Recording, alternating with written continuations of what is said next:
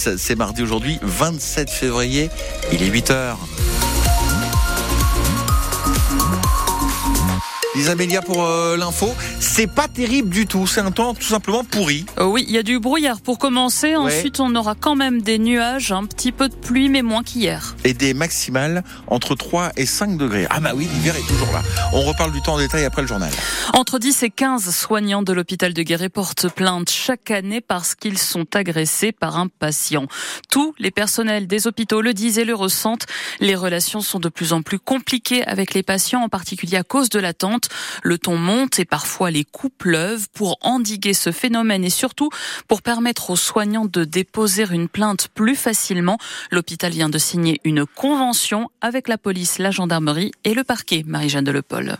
Depuis trois mois, une infirmière des urgences est en arrêt de travail. Un jeune venu se faire soigner lui a donné des coups de pied dans le genou. Cette violence physique est plus rare, heureusement, que les insultes quotidiennes.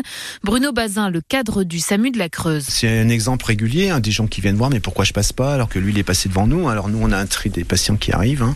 Je pense que les délais d'attente, ça peut engager des réactions violentes euh, de patients. Et cette nouvelle convention permet donc aux soignants de porter plainte plus facilement, selon le commissaire Xavier Badier. Nous, on a ce contact direct et conventionné avec l'hôpital pour les prendre tout de suite qui ne viennent pas comme un simple usager à notre accueil et qui restent en attente, ou éventuellement envoyer l'enquêteur sur place avec l'ordinateur prêt à lui faire signer sa plainte sur son lieu de travail. Des plaintes qui ne restent pas lettres mortes. Un homme de 20 ans qui avait craché sur des policiers et un infirmier début février en a pour 8 mois derrière les barreaux par exemple.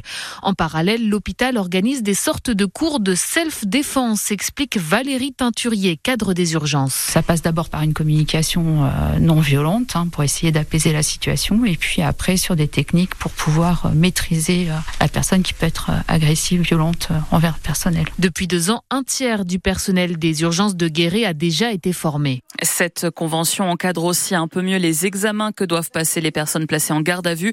Un parcours dédié leur est réservé pour éviter qu'ils ne croisent les autres patients et aussi pour que ce soit plus rapide afin d'éviter aux policiers et aux gendarmes de passer trop de temps à l'hôpital. Ils passent bien sûr après les urgences. Le tribunal de Guéret a condamné à cinq mois de prison ferme et cinq mois avec sursis L'une des personnes interpellées il y a dix jours dans le cadre d'un démantèlement, des démantèlements d'un petit trafic de drogue.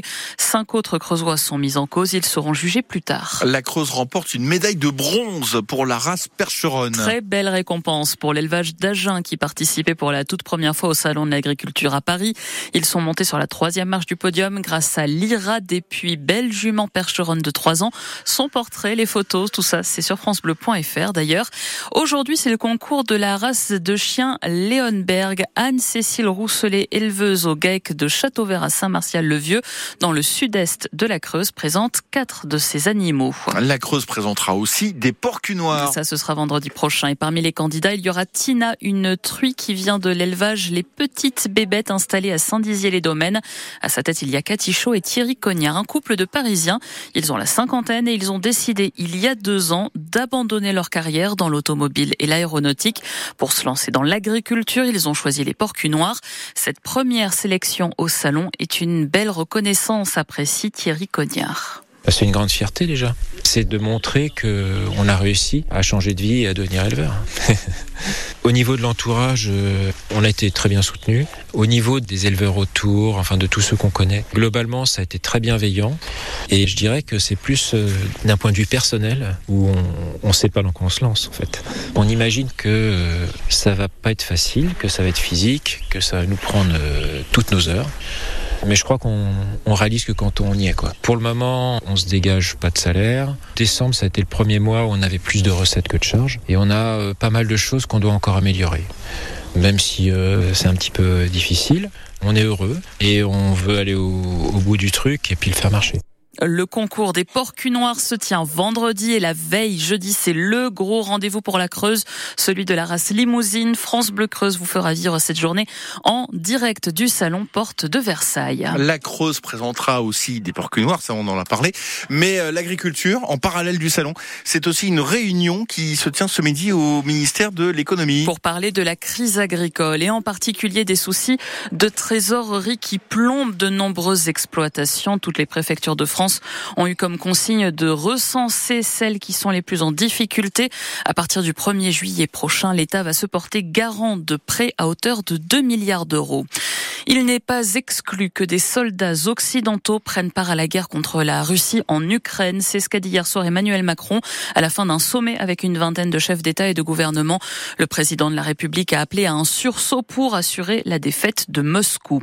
Nouvelle galère sur la ligne Polt hier matin. L'intercité qui devait arriver à Paris vers 14h, passé en Limousin sur le coup des 5 heures, a rencontré une panne de caténaire. Il est resté bloqué juste avant Vierzon jusqu'à la fin de la matinée. Les voyageurs n'ont pu rejoindre la gare d'Austerlitz que vers 14h. France Bleu Creuse, 8h05, des lycéens guérétois s'engagent aux côtés des Restos du Cœur. Ces élèves du lycée Pierre Bourdan vont participer à la grande collecte annuelle. C'est le temps fort de l'année pour l'association. L'an dernier, elle a récupéré 19 tonnes de denrées alimentaires. Elle espère faire encore mieux cette année. Les bénévoles seront présents dans une cinquantaine de petites et grandes surfaces. Les restos, comme toutes les associations caritatives, ont besoin de plus de monde tout au long de l'année et d'autant plus lors de ces grandes opérations.